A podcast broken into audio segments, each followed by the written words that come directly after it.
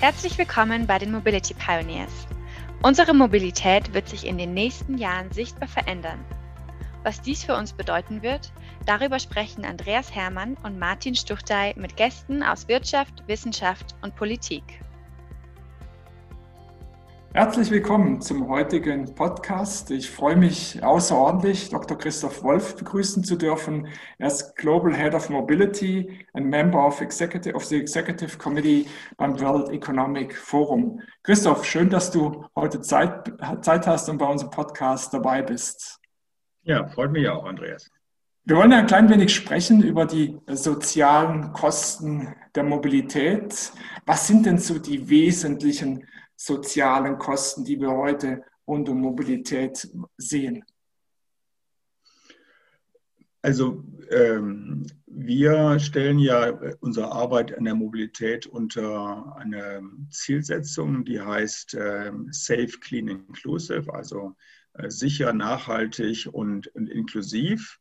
Und äh, das Thema nachhaltig und, und, vor allen Dingen auch inklusiv ist bei uns äh, besonders wichtig. Und zwar Mobilität hat ja ein, eine ganz äh, besondere Funktion in der, in der Gesellschaft. Also Mobilität verbindet Menschen, äh, verbindet Menschen auf einer sehr individuellen Basis, also bringt Freunde, Familien zusammen, äh, sichert, äh, dass, dass Kinder zur Schule kommen, dass Menschen zur Arbeit kommen, etc. Und wenn diese Mobilitätsoptionen äh, ausfallen und reduziert sind, hat das auch einen entsprechenden Auswirkungen. Äh, und auch von der sozialen äh, Gesichtspunkt zu, äh, zu, zu argumentieren.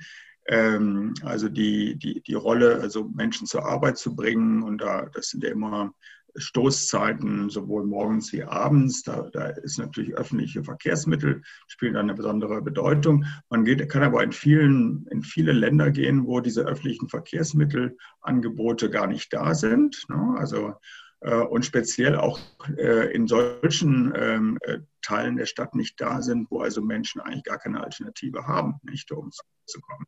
Also wir haben da eine, sag ich mal, von, vom, vom World Economic Forum her eine größere Untersuchung gemacht zum Thema Mobility Deserts, also Mobilitätswüsten sozusagen, und haben auch datenmäßig erfasst, also welche Optionen eigentlich Menschen haben, ihren, sage ich mal, ihren ähm, Erwerbstätigkeit nachzugehen und wie das mit, äh, wie das mit äh, dieser Radius sozusagen, dieser Optionen mit, äh, mit Mobilitätsangeboten und, und auch, ähm, sage ich mal, ähm, Mobilitätsangeboten, die man sich leisten kann, ähm, korreliert.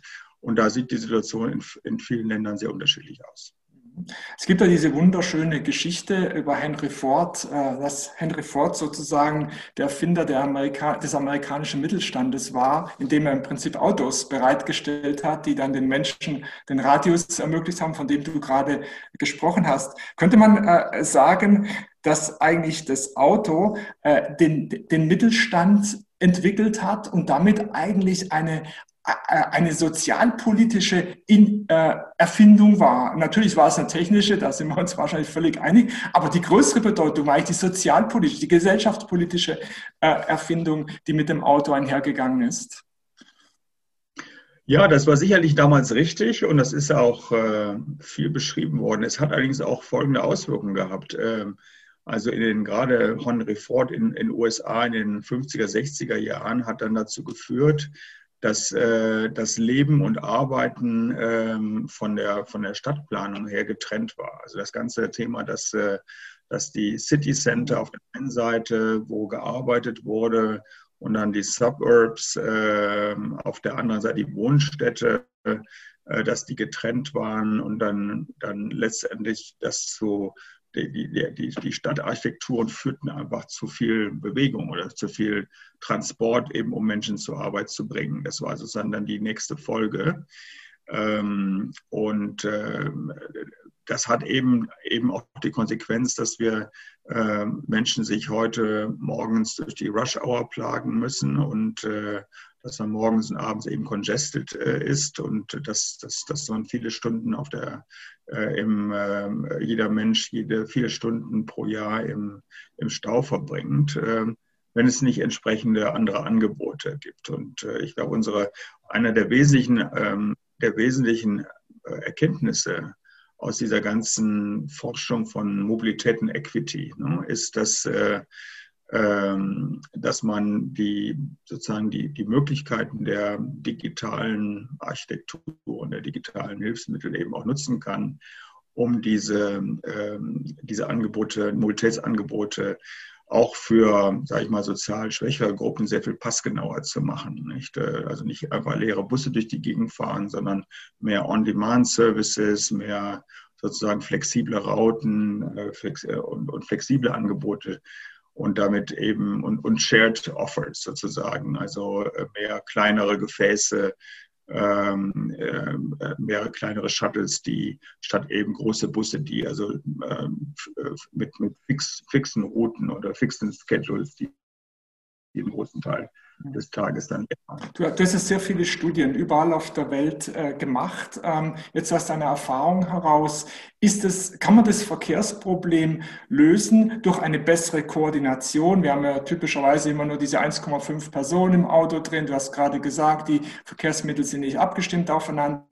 Würde es reichen? Könnten wir diese, diese, ähm, diese Gridlocks im Prinzip äh, überwinden, wenn wir einfach äh, durch IT-gestützte Koordination machen oder müssen wir grundsätzlich an die Substanz sozusagen der Verkehrsmittel heran und ganz neu überlegen, wie wir Schienenverkehr, wie wir Straßenverkehr organisieren?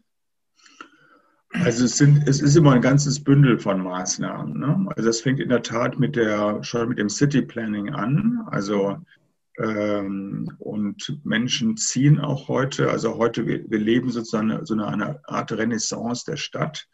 Ähm, also eine Zusammenführung des Arbeitens und Wohnens, also auch nach in Post-Corona-Zeiten wird mit Sicherheit auch das Homeoffice eine stärkere Rolle haben als vorher. Es gibt ja, gibt ja Bürostädte, wo man äh, jetzt schon Angst hat, dass da die, äh, die Immobilienpreise völlig verfallen, weil, die, weil diese Quadratmeterzahlen gar nicht mehr genutzt werden.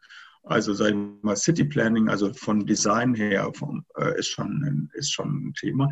Dann natürlich die, äh, wir mal, die, die Ausrüstung und die äh, Ausstattung der ähm, öffentlichen Verkehrsmittel. Und das ist, da sind wir, sage ich mal, in, Euro, in Europa, äh, sage ich mal, in, in, an der Spitze in Benelux oder in äh, Skandinavien, aber eben auch in Deutschland, Schweiz, ne, ganz, ganz, ganz, ganz erheblich, ne, Österreich, äh, sind wir, sind wir eigentlich sehr gut ausgestattet. Es gibt ja Länder, also wir, das World Economic Forum hat ja auch viel, macht ja auch viel in Amerika. Also dort gibt es, sage ich mal, die klassischen Henry Ford äh, äh, City-Architekturen, sage ich mal, Detroit, äh, ne, Atlanta, wo es also Bereiche äh, des, der Stadt gibt, die gar nicht mit, Verkehrs, mit, mit öffentlichen Verkehrsmitteln ausgestattet sind. Da, da gibt es eben auch keinen Schienenverkehr, der also äh, Pendler äh, die, zu den Arbeitsplätzen bringt und äh, und auch die Busse nicht. Da sind Leute eben darauf angewiesen, dass sie da, wenn sie kein eigenes Auto haben, und viele können sich auch ein eigenes Auto nicht leisten, weil also Car Insurance zum Beispiel in der Detroiter äh, Gegend ist äh, die, die höchste von ist die höchsten Raten von ganz USA. Also das können sich Menschen dort nicht leisten, also auch sehr viel Armut dort. Äh, und dann müssten die sich eigentlich an jedes, jedes Mal ein Uber nehmen oder ein Lift, äh, oder, äh, um zur Arbeit zu fahren. Und das ist eben auch nicht machbar. Und insofern gibt es da ganze, ganze eben diese Mobilitätswüsten von Menschen, die abgeschnitten sind äh, und die weder zu ihrem Ausbildungsplatz noch zu ihrem Arbeitsplatz kommen. Und das ist gar nicht selten. Das, also, das ist also jenseits von Europa eben, äh, eben gar nicht selten. Und, in, und insofern ist es, du hast gefragt nach, den, nach dem Bündel, also neben City Planning und äh, äh, sage ich mal, Vernetzung von Verkehrsangeboten, überhaupt erstmal das Vorhandensein von Verkehrsangeboten, sind das eben wesentliche Dinge. Aber es geht eben auch noch mehr, nämlich Richtung Ausstattung, was für Typen von Verkehrsmittel und wie sind da eben diese ganzen, wie ist die, die das Interface zu dem, zu dem Kunden oder zu dem Bürger ausgeprägt. Mhm. Wie stehst du ähm, zu der Idee, die wir jetzt in Europa in vielen Städten ähm, wahrnehmen, Paris, Helsinki, so diese 15 Minuten Stadt, wo man im Prinzip wieder zum klassischen alten Quartier zurückgeht, wo Arbeitsplatz, Läden, Schulen, Kindergärten innerhalb ähm, eines Fußmarsches zu erreichen sind? Ist, äh, ihr habt sicherlich auch äh, rund um dieses Thema schon gearbeitet beim, beim World Economic Forum. Ja, also das, das ist ja das, was ich, diese 15 Minuten statt ist das, was ich eben meinte mit diesem, mit diesem ersten Hebel City Planning, nicht? Okay. Äh, ich glaube, dieses, ähm, ähm, dass eben Quartiere so ausgelegt sind, dass man Wohnen und Arbeiten wieder zusammenführt. Nicht? Das ist eigentlich eine wesentliche Gegenbewegung der, der letzten Jahre. Ich finde es, äh, ich persönlich, wenn, wenn das möglich ist, äh, je stärker das möglich ist, umso besser. Ich meine, die im Prinzip sind die europäischen Städte, die ja sehr viel dichter sind, ne? also die, äh, ist, ist das, sind auch sehr viel besser dazu geeignet. Es gibt andere Städte, in denen in, in Stadtarchitekturen, gerade wie gesagt in Amerika oder sagen wir Sao Paulo oder so, wo das, wo das, äh, wo, wo diese Metropol, Metropolen ist, da ist das sehr viel schwerer da muss man sehr viel stärker eingreifen. Aber ich glaube, ja, das ist, das ist eines der, das ist eines der Dinge, äh, der, der Option, äh, Transport zu vermeiden und eben, eben sozusagen diese sozialen ähm, ähm, Strukturen zu stärken. Mhm. Das, das Ganze hat, oder die, die Probleme resultieren ja auch aus diesem Trend zur Urbanisierung, dass wir in diese Megacities 2.000, 3.000 Menschen pro Tag haben, auf der Suche nach Hoffnung, nach Glück, nach Arbeitsplätzen und so weiter. Siehst du diesen Trend weiter anhaltend oder gibt es da Anzeichen, dass, dass sich sowas auch mal wieder abschwächen könnte, dass wir auch wieder eine Gegenbewegung äh, äh erleben, was dann sicherlich zu einer Entschärfung der Verkehrssituation gerade in den von dir genannten Megacities wie Sao Paulo und so weiter führen könnte? Naja, also, die, die, also zum einen gibt es, gibt es weiter Zuwachs in die Städte. Ähm, das ist auch ungebrochen, also gerade in Entwicklungsländern. Aber es gibt eben auch den Trend innerhalb der Städte zur Verdichtung, also zur ähm, ähm, nicht zum Sprawl, wie man so schön amerikanisch sagt. Ne? Also dass die, dass man ja, man hat eben Städte, aber die sind also haben eine unheimlich geringe Flächendichte. Also man bringt so klassischerweise ist die Barcelona und Atlanta werden gerne verglichen. Ne? Die haben haben eine ähnliche äh, in, in, in dem innenstädtischen Bereich sind eine ähnliche Anzahl von von, von, von Einwohnern, aber die verteilen sich bei Barcelona auf irgendwie, ich glaube, ein ein Fünftel dessen äh, der Fläche, nicht die, äh, die mhm. andere. Und das ist eigentlich das Hauptproblem. Ne? Also ich glaube, dass die, dass die, dass die äh, Urbanisierung zumindest mal vor Covid ähm, äh, stärker zunimmt. Also Städte bedeuten aufgrund der Dichte der, der Infrastrukturen äh, digital und physisch bedeuten mehr Chancen, mehr Optionen. Ähm, das war eigentlich, ist eigentlich ein wesentlicher Begleitumstand der ganzen eben sozusagen Entwicklungsgeschichte der Menschheit der letzten paar hundert Jahre äh, gewesen. Nicht?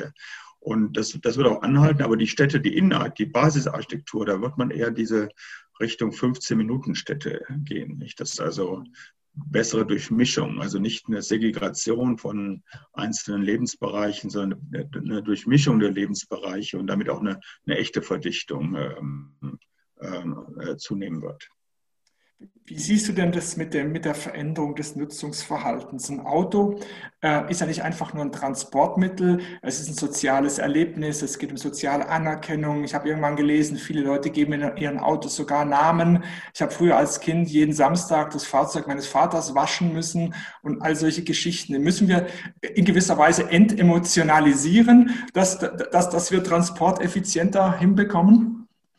Ja, also ich, ich glaube, die, die wesentliche Bewegung ist, dass man, dass man, dass man bis heute eigentlich äh, Autos hat, die für alle möglichen ähm, Deutsch Use Cases, also Nutzen oder Bedürfnisse gleichzeitig ähm, daherhalten. Es ist sowohl dann die, das Auto, mit dem man lange Strecken in Ferien fährt, als auch mit dem man pro Tag in befüllte Städte fährt, etc. etc. Ja, also äh, tatsächlich sind aber die Bedürfnisse unterschiedlich. Ähm, und ähm, die, dieser ganze Trend zu Mobility as a Service, ja, also führt also der dazu, möglicherweise dazu, dass, dass, dass das Ownership äh, von, also die, das, der Besitztum eines Eigentum an Fahrzeugen ähm, zurücksteht und dass man stattdessen mehr äh, Fahrzeuge mietet, liest etc. in, in, in, einem, in, in sehr viel kreativeren oder variablen Formen entsprechend dem, äh, dem, dem Nutzungszweck angemessen. Nicht? Das, das heißt, man muss, braucht erst nicht kein Auto vorhalten, um da zweimal im Jahr möglicherweise in, in Urlaub zu fahren, mit, mit vier Personen und dafür sozusagen den Rest des Jahres dann äh, Lehrmeilen zu fahren, nicht? Äh, mhm. sondern, sondern man kann die eben dafür eben auch mieten und man kann deren anderen Teils dann durch eben Städte on Demand mit, äh, mit, mit Shuttlen oder mit äh, mit sozusagen Shared äh, Kleinbussen fahren, nicht äh, der Rufbus, wie man in Deutschland dann so gerne sagt, nicht. Äh, und das, äh, das, das setzt natürlich ein Umdenken im Mobilitätsverhalten hervor. Und man, wie, wie gerne beschrieben, die Millennials sozusagen machen das ja schon vor. Also sozusagen äh, mein in äh, Zürich studierender Sohn beispielsweise hat kein Auto, nicht? Also auch das sozusagen die Logik. Also früher hat man die Autos gewaschen oder man, man bekam äh, am Samstag oder, oder man bekam so mit, mit äh, Abitur halt ein Auto geschenkt. Ich glaube, die Anzahl der, der, der Kids, die heute ein Auto mit 18 wollen, die ist deutlich runtergegangen. Nicht? Die äh, mhm. kaufen sich lieber eine Mobility Card, ne, äh, sozusagen fürs Car- und Bike-Sharing weil sie sagen, da brauche ich auch keinen Parkplatz, nicht? Und äh, der ist sowieso knapp und teuer äh, und habe sehr viel mehr Optionen. Äh, aber ich höre schon raus, es ist eine Generationsfrage. Wir sind ja 50 Jahre ähm, unter dem Marketing-Einfluss der deutschen Automobilindustrie gestanden. Da ist natürlich schwer zu sagen, Fahrzeugbesitz zählt nichts mehr. Äh, aber ich sehe, ich sehe das schon, die, die neue Generation mag da anders denken. Ja, also ich sage mal, das ist graduell. Also möglicherweise braucht man auch keine, also ich glaube, dass der, der, der, ähm, die, dass die, Bedeutung von Fahrzeugbesitz nimmt eben graduell ab. Nicht? Also nichtsdestotrotz kann man ja durchaus äh, auch irgendwie noch ein, ein, ein, ein, ein Spaßauto sozusagen haben, wenn man es sich leisten kann. Ich meine, wir reden jetzt hier von, von von, wir sind ja mit sozialen, Kost, äh, sozialen Kosten gestartet. Also hier reden wir jetzt von dem, also von, von Gadgets, ja. Also die, die, die echten Bedürfnisse sind, sind ja eigentlich andere. Wenn du jetzt Verkehrsminister in Deutschland wärst, ähm, was wären denn so zwei, drei, vier wichtige Schritte, die man jetzt einleiten müsste, um Deutschland zu einem Musterland in der, in der neuen Mobilität zu machen? Wir sind da sozusagen in Deutschland noch in der alten Welt. Wir bauen Autos, wir wollen, dass die Menschen diese Autos kaufen, am besten fünf Stück pro Haushalt. Das ist also das Modell, das wir immer noch haben und von dem wir immer noch sehr gut leben. Wie, wie müsste man diesen Weg einschlagen in die neue Welt hinein? Ja, also ich glaube, dass, ähm, also erstmal, ich meine, dass man in Deutschland mit den, also die Fahrzeugindustrie da ein wesentlicher auch Garantor von Arbeitsplätzen und so weiter ist, das ist erstmal eine gute Sache. Und, ähm, und ich, ich sehe auch durch unsere, durch unsere Arbeit, dass die, dass gerade die deutsche Automobilindustrie sich also auch ähm, äh, eben an die, an die neue Welt, die von Fahrzeugen, die da eher autonom, äh, elektrisch und shared ist, ähm, auch anpasst. Wobei sowohl autonom, elektrisch und shared auch jetzt keine, das ist auch nicht so selbstverständlich, nicht? weil das ja auch eben auf der Kundenseite voraussetzt, dass man, dass man bereit ist, seine Mobilitätsbedürfnisse ähm, anzupassen. Also nicht jeder in Covid-Zeiten sowieso nicht, setzt sich auch nicht jeder gerne ein Shared-Fahrzeug, wie, wie äh, was aber eigentlich notwendig wäre, nicht? Wenn man ähm, also von, von ähm, sozusagen davon wegkommen will, dass heute ein Fahrzeug drei Prozent genutzt ist, dass eben eine, eine Fahrzeuginvestition eigentlich keine sehr rentable Angelegenheit ist für den Einzelnen. Nicht? Äh, mhm. Äh, so, aber du hast fragst nach dem Verkehrsminister. Ja, ich glaube, dass die, dass, dass, dass äh, man gut tut, diese Trends äh, äh, zu verschärfen. Die geben auch die Zukunftslinie für eine wettbewerbsfähige Industrie voraus. Also äh, sowohl, sowohl äh, Marktführer zu sein in der, in der Entwicklung und Erprobung autonomer Technologien, die speziell bei den, sag ich mal, Commercial Vehicle Bereich, Distribution Vehicles etc., Last Mile Trucks und so weiter, Last, also LKWs eine wichtige, auch eine, eine, eine frühzeitige Business Case finden wird, also vielleicht bei, im, im, Personenverkehr, da in, in Stadtverkehren, wo es doch sehr unübersichtlich ist und es auch noch, noch nicht so leicht ist, dann den autonomen Fahrzeugen zu trauen.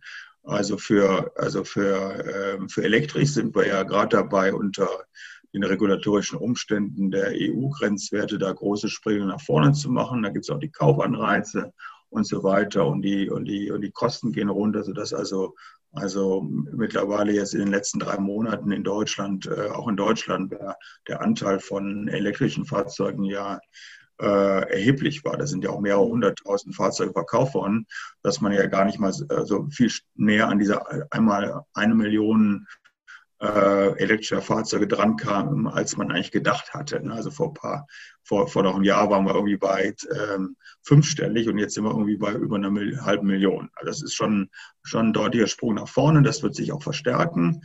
Äh, und äh, insofern, sage ich mal, ist man schon auf einem Weg, ähm, da dieses ähm, ähm, Thema äh, Shared Electric Autonomous zu begleiten. Auf der City-Ebene, auf der Stadtebene könnte die Integration der Modi und auch die sozusagen die Smart City, also der Mobilität, könnte durchaus noch einen Push nach vorne vertragen.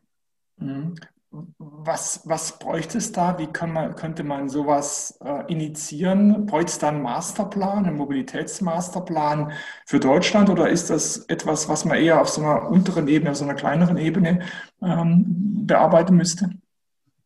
Ja, ich glaube, dass, dass die Mobilität ähm, und die Mobilitätsgewohnheiten sehr stark auf der, auf der, auf der, auf der Ebene von Städten mhm. äh, ge, ge, geformt werden und dass die Angebote auch, sage ich mal, ähm, flexible Angebote, nachfrageorientierte Angebote, ähm, dass die, sage ich mal, sehr viel stärker die Realität in den Städten ähm, äh, reflektieren muss. Nicht? Aber dass man dort also die, die Ergänzung, also ich glaube, die, die, die, die quasi digitalen oder auch Fleet-Service-Betreiber, sage ich mal, wie, wie, wie Uber, Lyft, andere, ähm, Free Now etc., ähm, via äh, dass die stärker jetzt sagen, hier die, dass die, der öffentliche Nahverkehr und die privaten Anbieter darf eigentlich kein Gegeneinander sein, sondern muss ein Miteinander sein. Und man kann sozusagen gerade dort, wo die Transportströme dünner werden und auch zeitlich über den Tag fluktuierend, also muss man viel stärker mit intelligenten ähm, Nachfrageorientierten, also On-Demand-Angeboten ähm, eigentlich ergänzen, ähm, um, um tatsächlich für, also nicht nur für sozial Benachteiligte, aber eben auch für äh, sozial Benachteiligte oder solche mit speziellen äh, Angeboten oder äh, Anforderungen an den, an, den, an den Verkehr entsprechende Angebote machen zu können. Christoph, herzlichen Dank für diese spannenden Einblicke und auch, äh, ich möchte es an dieser Stelle einmal sagen, vielen Dank für deine Reports, die ich immer mit, mit sehr viel Freude lese. Das sind wirklich sehr eindrückliche Untersuchungen, die er da überall auf der Welt zu diesem Thema äh, durchführt. Ich glaube, ihr seid da wirklich Meinungsführer zu diesem Thema Transformation in die neue Mobilitätswelt. Also vielen Dank, dass du heute dabei warst und ich freue mich auf die weiteren gemeinsamen äh, Tätigkeiten und Interaktionen. Ja, Andreas, ganz herzlichen Dank hier und, und ganz, ganz meinerseits. Also hat Spaß gemacht. Ne? Bis, bis demnächst. Das war der Podcast der Mobility Pioneers. Bist auch du gespannt, wie die Mobilitätswelt von morgen aussieht und was das für uns bedeutet? Dann freuen wir uns, wenn du auch bei der nächsten Folge wieder reinhörst.